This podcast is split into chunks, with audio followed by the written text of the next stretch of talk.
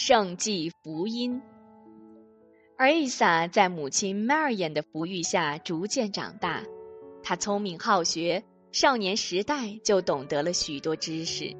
他曾随母亲在巴勒斯坦圣寺居住过一段时间，那里文人荟萃，他经常聆听学者们讲学，从而扩大了视野，增长了知识。思想逐渐臻于成熟，而伊萨到了三岁时，在家乡纳随拉接受了安拉赐降的圣经福音书，成为安拉派遣的使者，开始了传教活动。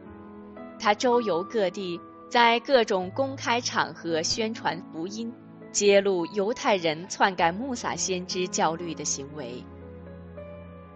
而伊萨说。以色列的后裔啊，我是安拉派来教化你们的使者。我奉命来证实安拉在我之后还要派遣一位使者，他名叫艾哈迈德。我以此来向你们报喜，你们当崇拜安拉，他是我的主，也是你们的主。谁以物配主，安拉必禁止谁入乐园，他的归宿是火狱。以上就是阿伊萨每次宣讲的基本内容，他的宣教逐渐被越来越多的平民百姓所接受，同时也激起了富人、贵族和犹太教传教士们更大的仇恨。这些旧势力的代表把阿伊萨视为眼中钉、肉中刺，极其污蔑、诽谤之能事，说阿伊萨是违背祖先教诲的骗子。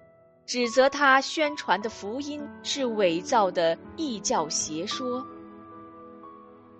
为了正视尔伊萨的使者身份，安拉赐予了他许多凡人所做不出的奇迹。